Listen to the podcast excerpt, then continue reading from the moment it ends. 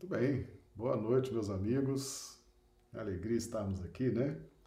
Vamos começar aqui fazendo os testes de retorno de áudio. Ver como é que estão aí nos recebendo. Ah, parece que está tudo bem. Eu já pergunto aos amigos do Facebook como é que estão nos recebendo. Já vou cumprimentando todos aqui. Pessoal do Face, do chat do Facebook. Josélia Barbosa, de Recife, Pernambuco. Del Simone, de Rio Branco, Acre. Risa Neri, de Belo Horizonte. A Maria Tereza Pontes, de Rio de Janeiro, dizendo que a temperatura está caindo no Rio de Janeiro. Hum. Isaura Catori, Londrina, Paraná. Ranulfo, de Londrina, Paraná. Marli Pereira, de Patos de Minas, Minas Gerais. Consuelo Badaró, de Belo Horizonte, Minas Gerais casal Marlise Lourenço de Rio Branco, Acre, Aparecida Rocha de Rio Branco, Clodomiro Nascimento, Rio Branco, Valdirene Ivaiporã, Paraná, Nilo Albuquerque, Rio Branco, Acre, Josélia, ah, Josélia já está dizendo aqui que está tudo ok, a Isaura dizendo que Londrina está 13 graus, oh meu Deus, Rui, Rui Patrícia de Rio Branco, André Santana de Macapá, no Amapá, a Carla de Mário Campos também já está chegando aqui, Janaína Palhares, o Fernando, pessoal do Instagram, sejam todos bem-vindos. E Jusceli também já chegando, perfeito. Parece que som e imagem já está tudo bem. Então nós vamos então dar início aos nossos trabalhos de hoje, né? Vamos falar hoje da lei do campo mental. Hum, desafio, né? Um pouquinho aí de ciência, mas com uma filosofia, uma carga de filosofia muito interessante nesses estudos. Bem, meus amigos, nós vamos nos valer de um texto que está no livro Mecanismos da Mediunidade. Foi ditado pelo espírito André Luiz, a psicografia de Chico Xavier. Então, nós temos lá no capítulo 17, intitulado Efeitos Físicos, a lei do campo mental. Então, vamos ler. Com referência ao assunto, é imperioso salientar que se desconhece ainda no mundo a lei do campo mental, que rege a moradia energética do espírito segundo a qual a criatura consciente, seja onde for no universo, apenas assimilará as influências a que se afeiçoe. Cada mente é como se fora um mundo de per si, respirando nas ondas criativas que despede, ou na psicosfera em que gravita para esse ou aquele objetivo sentimental, conforme os próprios desejos sem o que a lei de responsabilidade não subsistiria. Então veja bem, a nossa mente emite raios, ondas e cria a nossa moradia energética. Então nós estamos no centro de um, um, um conglomerado de energias, uma quantidade de energias que nós chamamos de aura então a aura envolve o nosso corpo e essa aura ela é movimentada, ela é articulada pelas nossas energias mentais.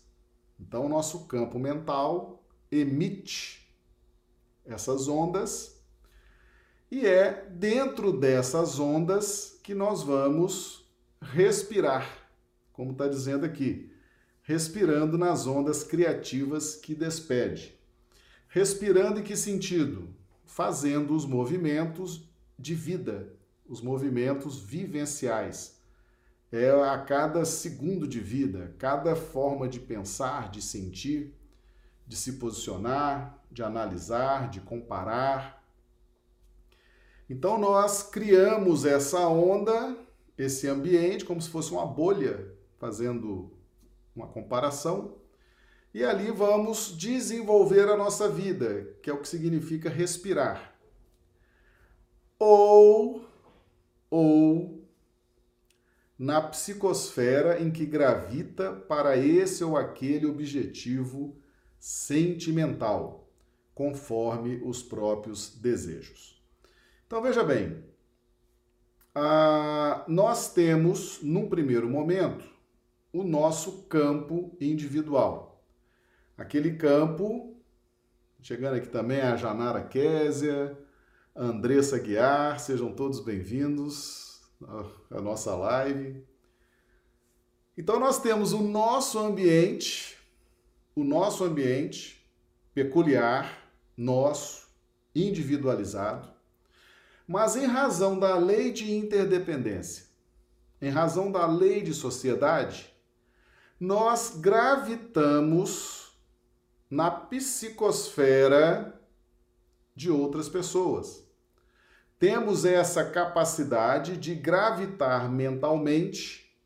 Então, nós respiramos naquilo que nós criamos e, ao mesmo tempo, então é como se fosse um movimento de rotação. Né? Então, a Terra, né, nós estaríamos nesse movimento de rotação em torno de nós mesmos, na medida em que estamos vivendo, e um movimento de translação gravitando nas psicosferas ou na psicosfera que tenhamos esse ou aquele objetivo sentimental. Tá certo? Sentimental. Conforme os próprios desejos. Então vejamos o seguinte: na medida em que nós sentimos, na medida em que nós desejamos, o desejo movimenta as linhas do sentimento e isso vai nos aproximando, vai nos aproximando das psicosferas alheias dentro do nosso objetivo. Então, qual é o nosso objetivo sentimental a partir dos nossos desejos? Varia de pessoa para pessoa. Varia de cada indivíduo. Então, nós fazemos o um movimento de rotação em torno do próprio eixo, fazendo uma comparação com o movimento planetário.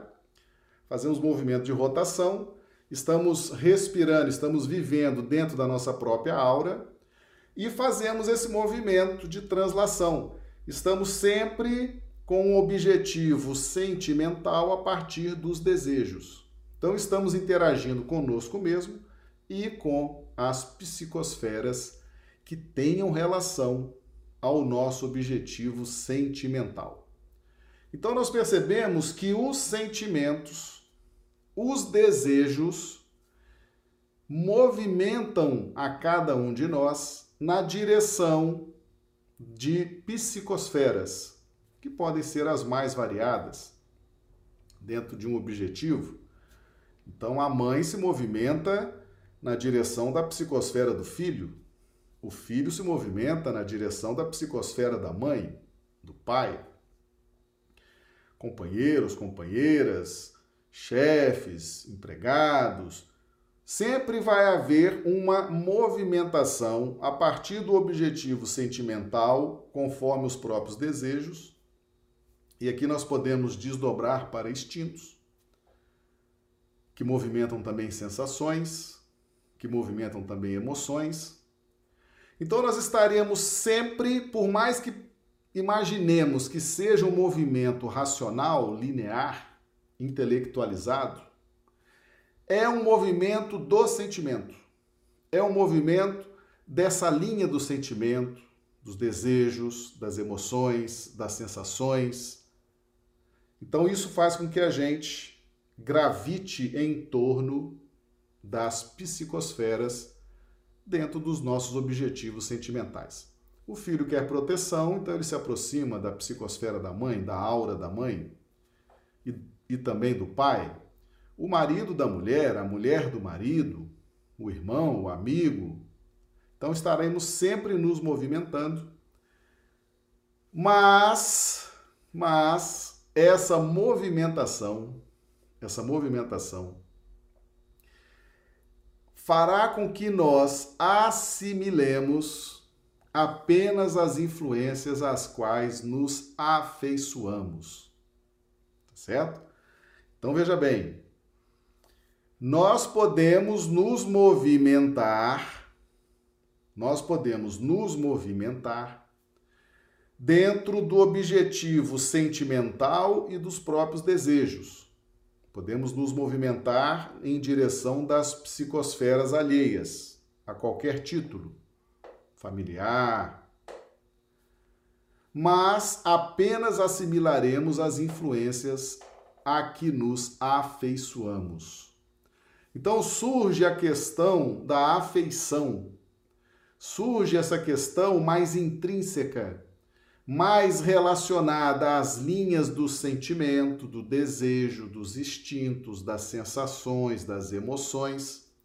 Ou seja, precisamos gostar. A gente chama assim de gostar, né? Quando a gente gosta de alguém, quando a gente sente afeição por alguém, nós assimilaremos as influências porque estamos afeiçoados na linha do sentimento.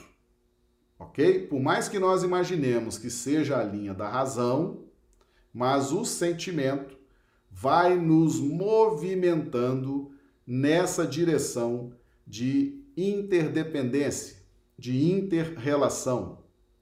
Então, ter afeição, ter é, carinho, ter é, familiaridade, ter benevolência, tudo na pauta do sentimento faz com que nós busquemos essa gravitação nas órbitas alheias.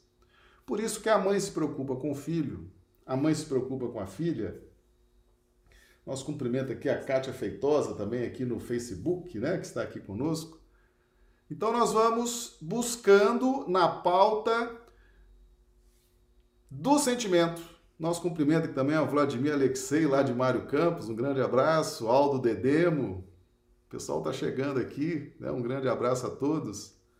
O Márcio também, então, é o sentimento, é a pauta do sentimento, das emoções, das sensações, dos instintos. É essa linha que faz com que nós nos movimentemos e, embora essa linha seja uma linha de movimentação, de dinamismo, nós assimilaremos as influências apenas do que daquelas pessoas a quem nos afeiçoamos.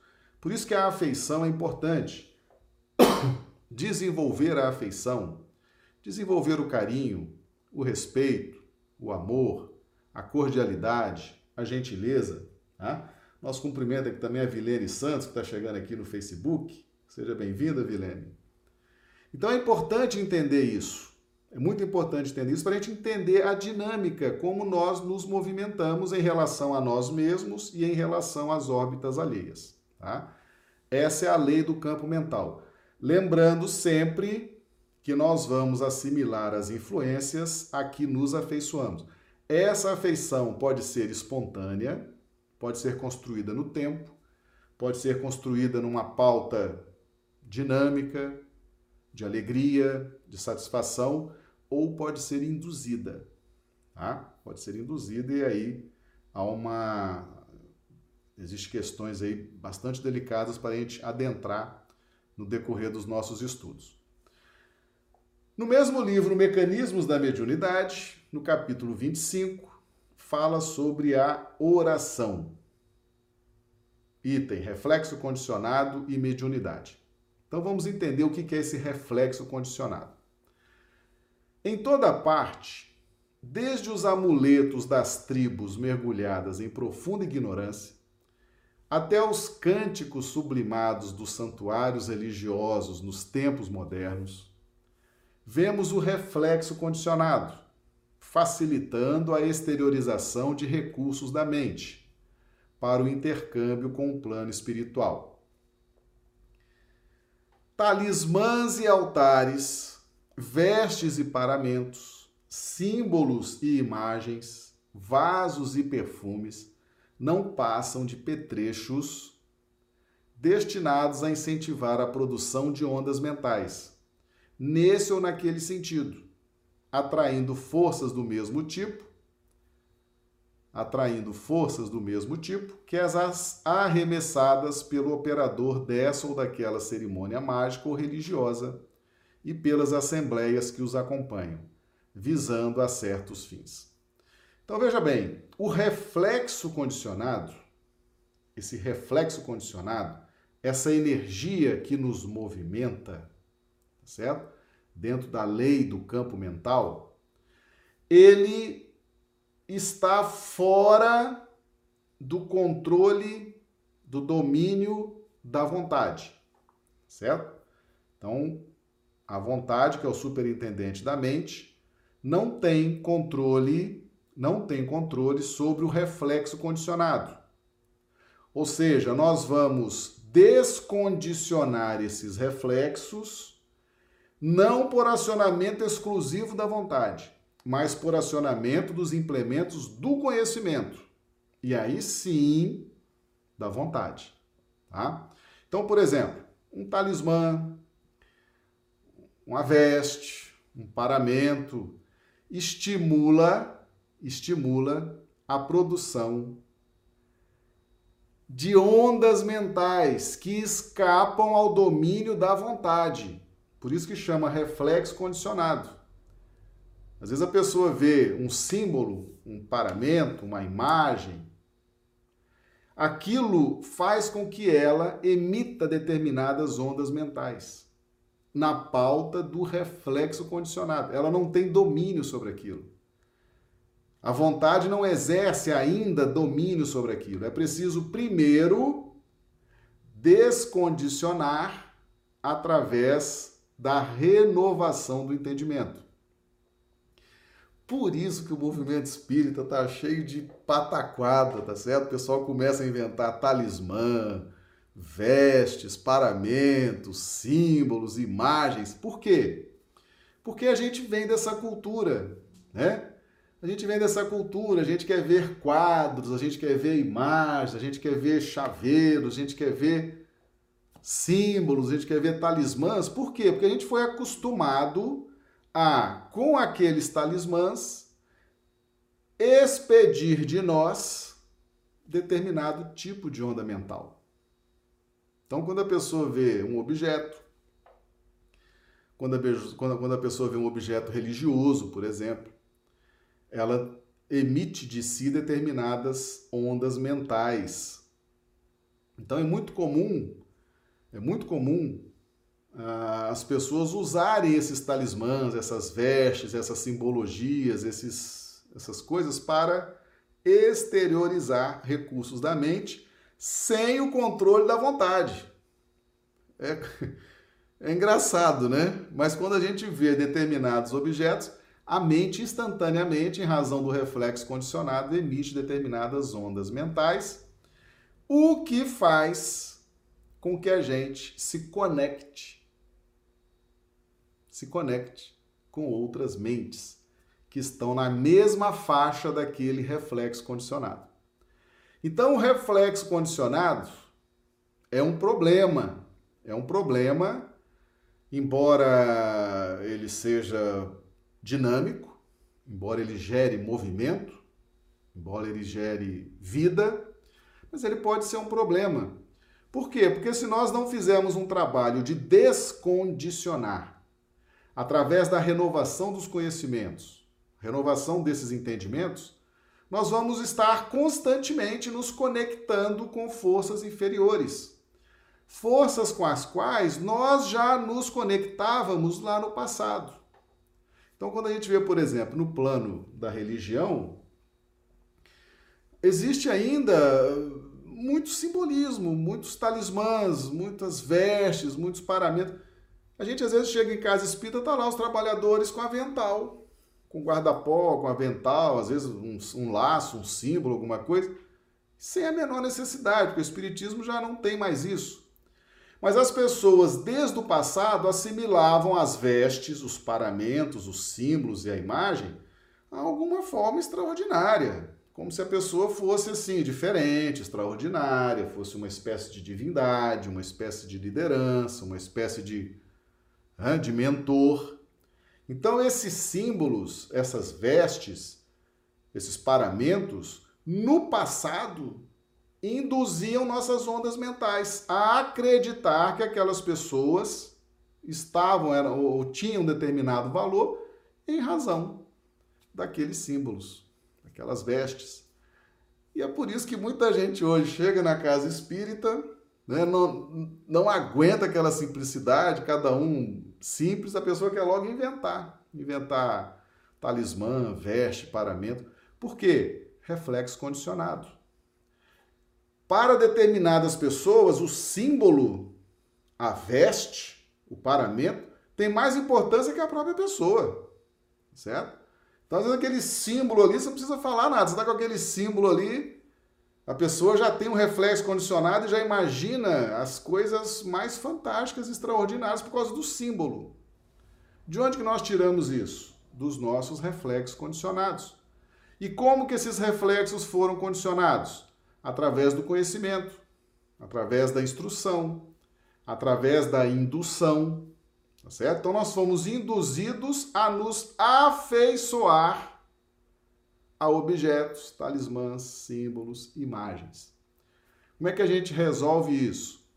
Renovando o conhecimento, começando a estudar de outra forma, começando a ver que não passam de símbolos, e esses símbolos geram a emissão de ondas mentais. A gente começa a desconstruir essa questão, tá certo? Igual os mitos. É muito simples criar mitos. Você induz que determinado mito, determinada figura mitológica é extraordinária, é fantástica, tem poderes extraordinários. Você vai ensinando isso, vai criando reflexos condicionados.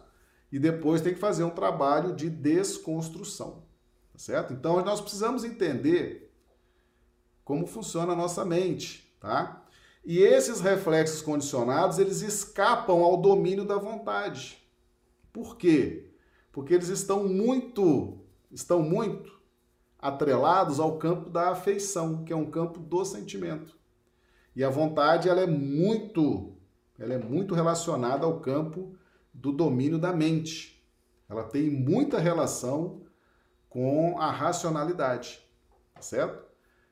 Então, isso aí, meus amigos, é algo que nós precisamos compreender. Porque muitas vezes nós estamos nesse esforço de estudar, de buscar a fé raciocinada, de buscar o entendimento, mas às vezes um objeto, um símbolo, uma veste, aquilo nos tira completamente a nossa estabilidade.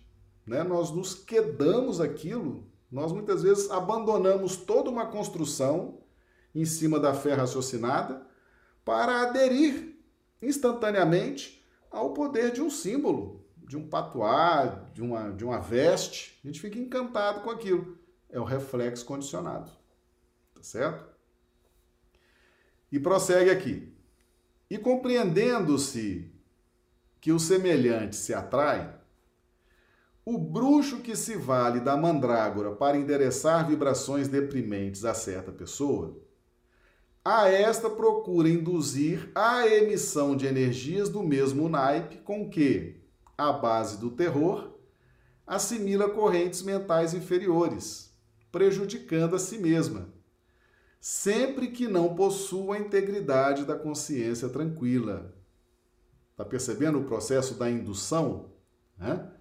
Então, usa um símbolo, usa algum objeto, alguma planta, ah, algum cordel, algum, enfim, qualquer objeto. E ali então fica endereçando energias deprimentes. Então é a mente da pessoa que tenta levar a outra essas vibrações. E vale-se desses símbolos, vale-se desses dessas vestes, vale vale de algo para potencializar. Então, quando a pessoa vê aquele símbolo, ela já sente medo, ela já sente terror. Ou seja, é um processo efetivamente, podemos dizer assim, uma, uma verdadeira lavagem cerebral. Né? Então, a pessoa assimila aquelas correntes, prejudica a si mesmo, principalmente se não tem a integridade da consciência tranquila. Meus amigos, integridade da consciência tranquila num planeta de provas e expiações, num planeta como o nosso, é efetivamente uma conquista, né? Uma conquista no tempo. O que fazer então para buscar a integridade da consciência tranquila? Num planeta como o nosso, onde a gente cai constantemente, onde a gente tem quedas sucessivas nessa ou naquela área, trabalhar com bastante seriedade, com bastante tranquilidade, a questão do auto-perdão. Tá certo? Como é que se trabalha a questão do auto-perdão para buscar a integridade da consciência tranquila? É preciso trabalhar o auto-perdão voltando-se para o trabalho no bem. Certo? Buscando esse esforço para domar as más inclinações, buscando esse esforço para a transformação moral. Na medida em que nós nos dedicamos ao trabalho no Evangelho, dedicamos ao trabalho com Cristo, compreendemos a doutrina espírita, compreendemos os seus postulados, na medida que nós vamos nos transformando, nos movimentando para o bem, para a transformação moral, nós vamos realizando esse trabalho de auto-perdão. Por quê? Porque fazemos uma releitura das nossas próprias quedas. Por quê? Porque o Evangelho nos isenta da lei. O amor cobre uma multidão de pecados. Isso já foi ensinado para nós. Então, na medida em que nós nos aproximamos da lei do amor e do trabalho no bem, nós podemos, com autoridade, fazer uma releitura das nossas quedas. É quando nós falamos assim: é, eu errei, caí, tive minha queda, né? realmente não estava preparado para aquela circunstância, para aquela situação, não estava preparado para aquele desafio, caí, não consegui superar, não estava preparado mas eu me auto-perdoo. Afinal de contas, quem não cai? Afinal de contas, quem não tem suas quedas? Hoje, diante dos ensinamentos do Evangelho, diante dos ensinamentos da doutrina espírita, nós estamos nos transformando. Então, hoje eu não cairia mais como caí daquela vez, naquela circunstância. Então, a gente começa a trabalhar isso. A trabalhar isso. Por quê? Porque a doutrina espírita e o evangelho exigem de nós esforços, empenho e esforço. Ninguém, ninguém tem condição de ser perfeito, não é verdade? Então, o esforço, a, o, o trabalho no bem, a caridade, já nos dá essa condição de trafegar no ambiente da consciência tranquila, tá certo? Então, o que é importante também a gente entender é que todas as vezes que a pessoa vier nos impor medo, seja um encarnado ou um desencarnado, todas as vezes que alguém usar símbolos contra nós, usar vestimentos, usar isso, usar aquilo, querendo nos impor terror, tá certo? A gente precisa entender esse, esse mecanismo não devemos assimilar essas correntes mentais e não devemos dar a esses objetos esse valor. Por quê? Porque são meros objetos, certo? Que estão ali sendo utilizados para potencializar a emissão de ondas mentais.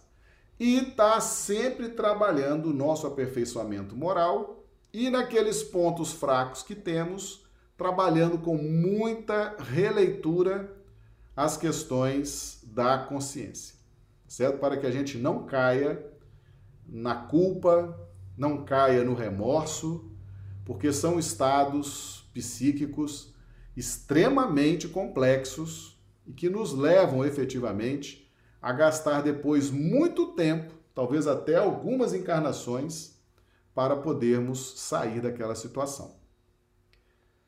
O sacerdote de classe elevada, toda vez que aproveita os elementos de sua fé para consolar um espírito desesperado, está impelindo a produção de raios mentais enobrecidos, com os quais forma o clima adequado à recepção do auxílio da esfera superior.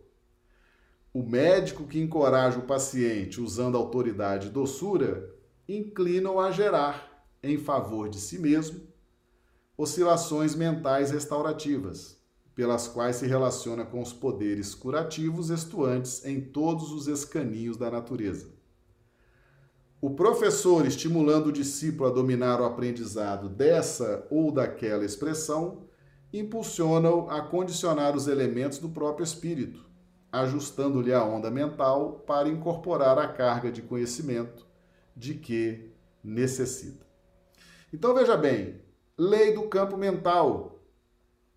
Na medida em que nós vamos nos afeiçoando a determinados estímulos nobres, nós vamos começando a gravitar em torno daquela psicosfera e vamos colhendo, colhendo do alto, em razão dos estímulos positivos, vamos nos capacitando para colher do alto cada vez mais boas insinuações, boas intuições, boas inspirações. Foi o que aconteceu efetivamente com Pedro, né? Quando Jesus pergunta: Quem dizem que é o filho do homem? O que dizem os homens acerca do filho do homem? Aí eles disseram: uns dizem que tu és Elias, outros dizem que tu és Jeremias, outros dizem que tu és um dos profetas que voltou. E aí Jesus pergunta para os discípulos: E vocês? Que estão aqui comigo todo dia, me vendo, me acompanhando. Aí Pedro fala: Tu és o Cristo, o Filho do Deus vivo. Então, Pedro gravitava em torno da psicosfera do Cristo, gravitava em torno. E aquilo, aqueles ensinamentos, aquela, aquela, aquela injunção, aquela inflexão de amor e de boas vibrações, fez com que Pedro, que já tinha bagagem evolutiva, já tinha muitas encarnações, é um espírito antigo, aquilo estimulou para que ele então pudesse receber do alto a revelação de que Jesus era o Cristo, o Filho do Deus vivo. Então é muito importante a gente entender esse, esse movimento de translação, em que nós nos aproximamos das psicosferas alheias e a depender dessas psicosferas, do influxo que recebemos delas, aquilo potencializa a nossa emissão de raios mentais positivos, capazes de conectar as esferas mais elevadas. Tá certo? Então essa movimentação, ela é importante. Por isso que os nossos adversários espirituais, os nossos, os nossos obsessores, eles trabalham para que a gente não gravite em torno da casa espírita em torno das pessoas sérias, das pessoas focadas nesse trabalho, das pessoas que são boas referências. Por quê? Porque essas pessoas influenciam, influenciam positivamente.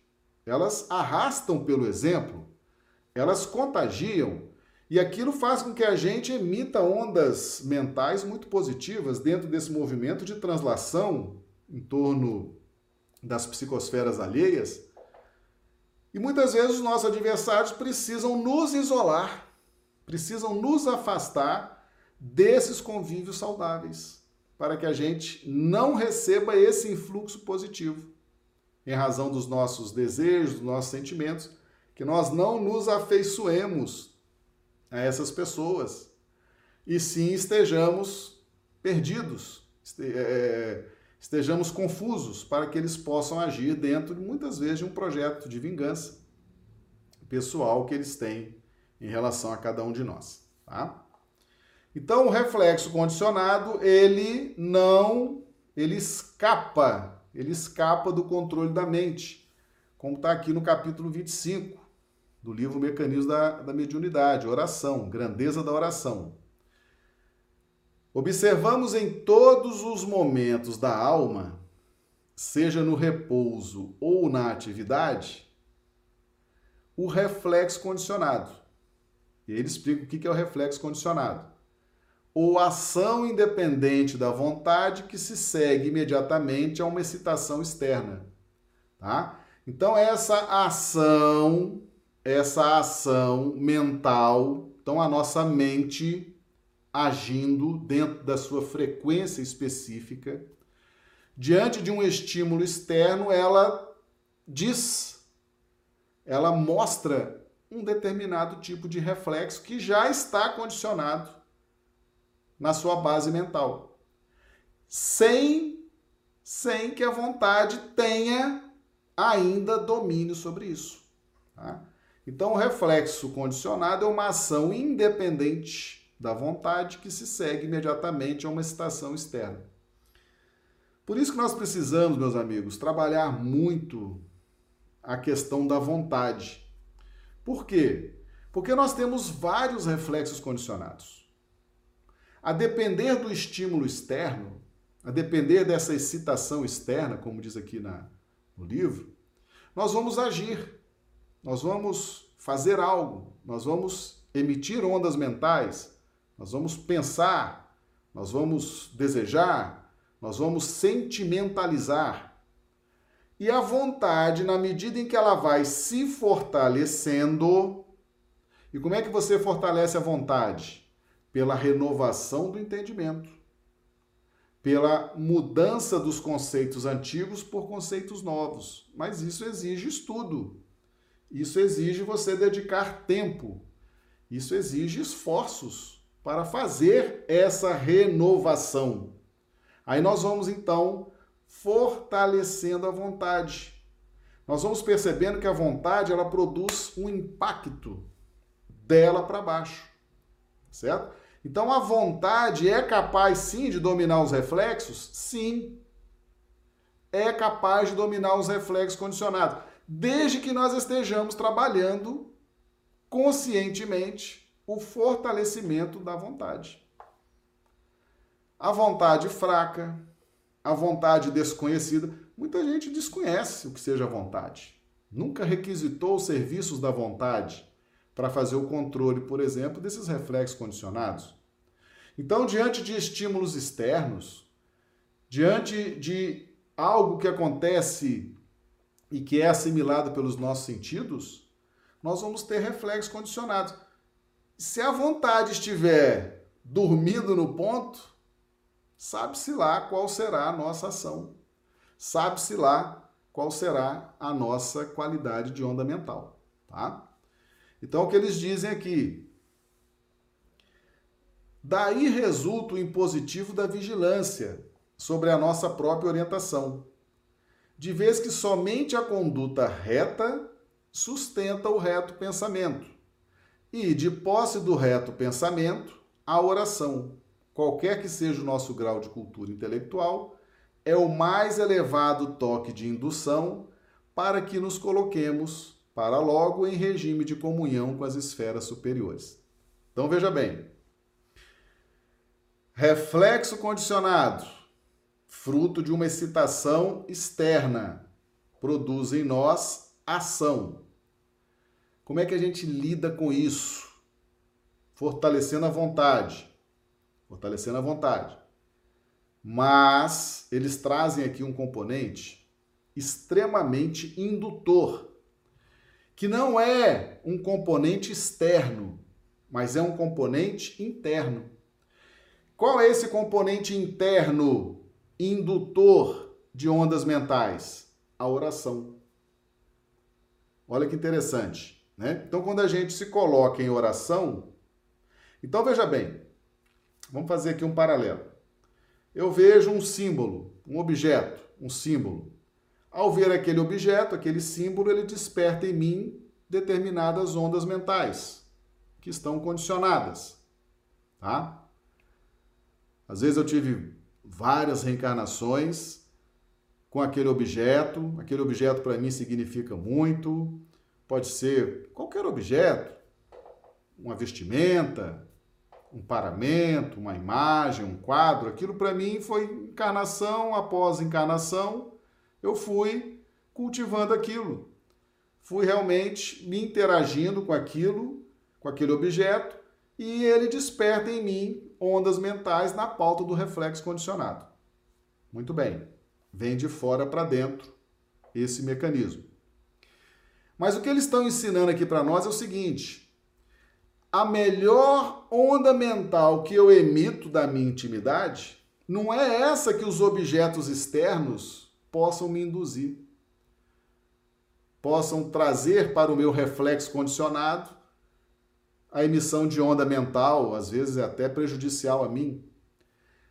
O maior indutor de ondas mentais puras, de ondas mentais saudáveis, de ondas mentais harmônicas é a oração. E a gente achando que oração era coisa de, de gente religiosa, né? Fanático religioso, fica orando, orando, orando. A oração, quando a gente se coloca em oração, tá?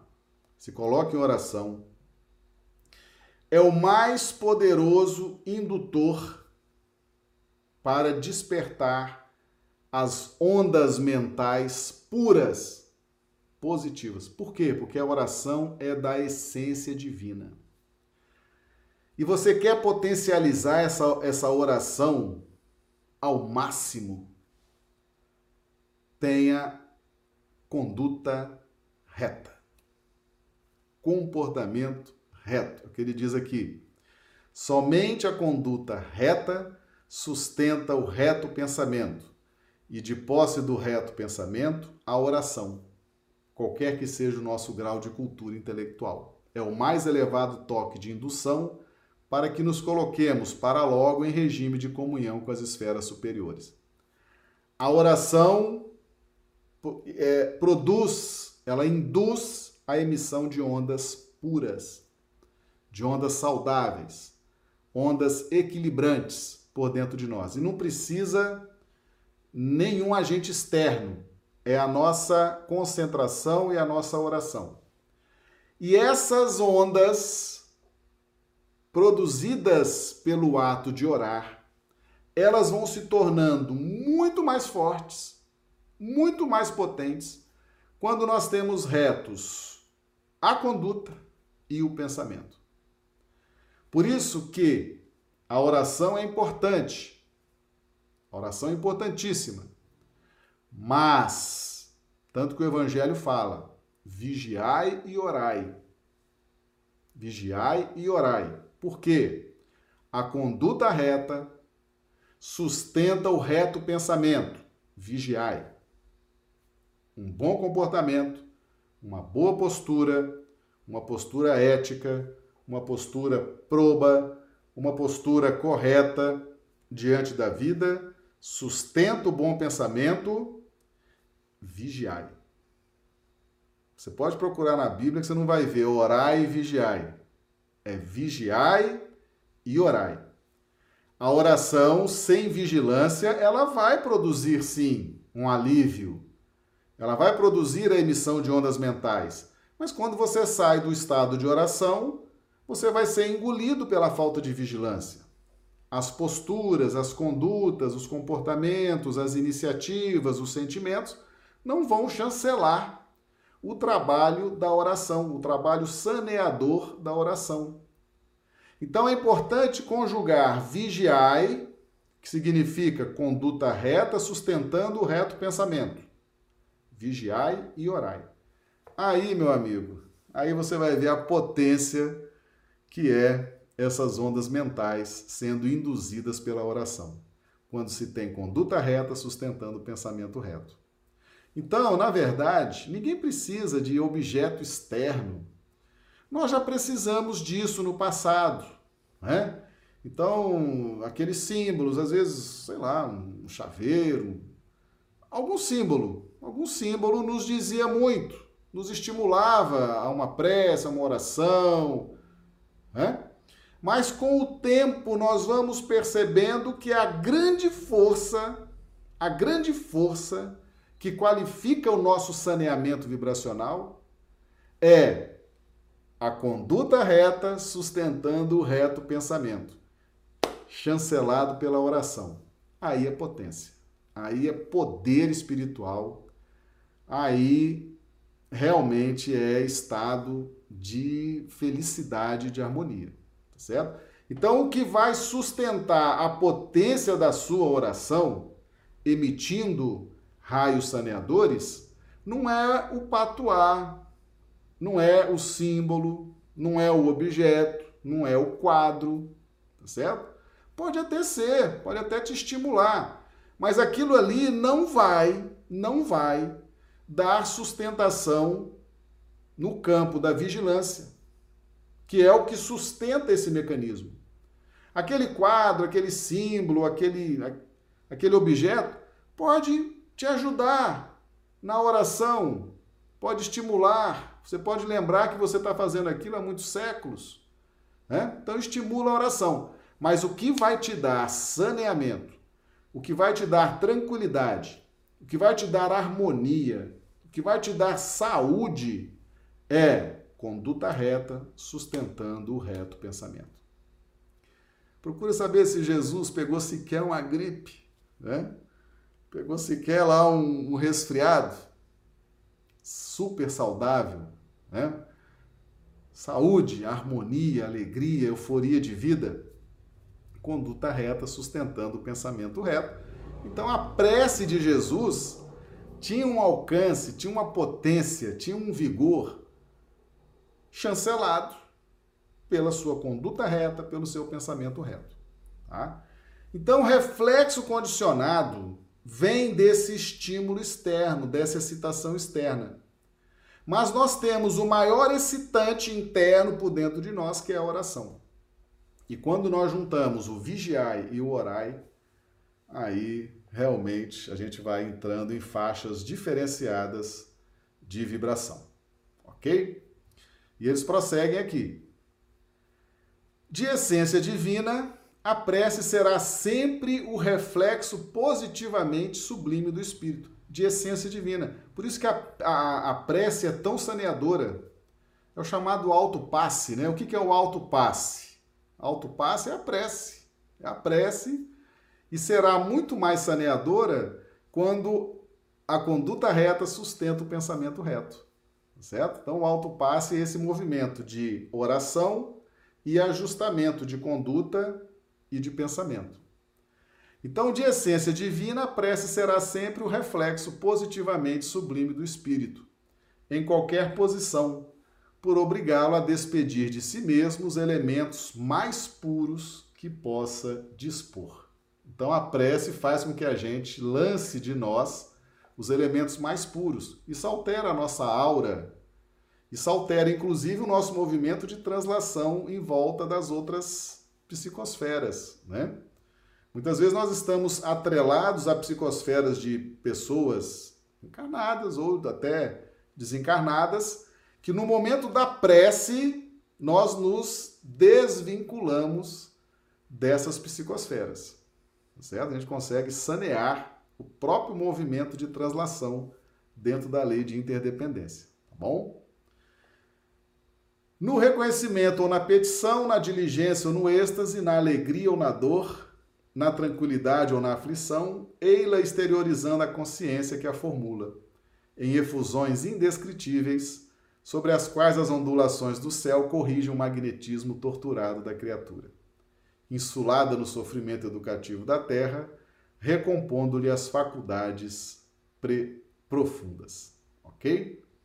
Então, meus amigos, Prece. Prece é o maior indutor e esse reflexo condicionado que nós acionamos no momento da prece, quando fazemos a comparação com os reflexos condicionados que trazemos ao longo das nossas experiências, se fizermos essa comparação, pelo menos nominal, de reflexo condicionado, nós vamos perceber que vale muito a pena estar orando uma, duas, três vezes por dia, porque ali nós estaremos emitindo o que há de mais puro dentro de nós. Tá certo? Bem, a gente ainda tinha aqui muito material para mostrar, mas a gente vai, né, precisa encerrar a live também. Mas não, não vamos ficar triste não. A gente vai estar se encontrando, nossas lives são todos os dias. Nós, é, de segunda a sexta, né, nós fazemos nossos estudos. Horário de Brasília, 21h30, horário do Acre, 19h30. Amanhã, sábado, a gente entra mais cedo.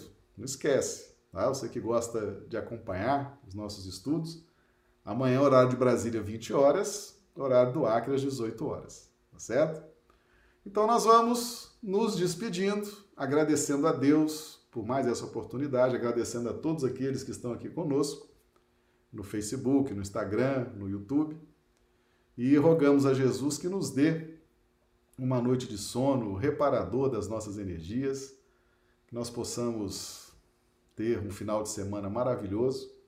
E, meus amigos, amanhã, se Deus quiser, continuaremos aqui os nossos estudos. Muito obrigado e até amanhã, se Deus quiser.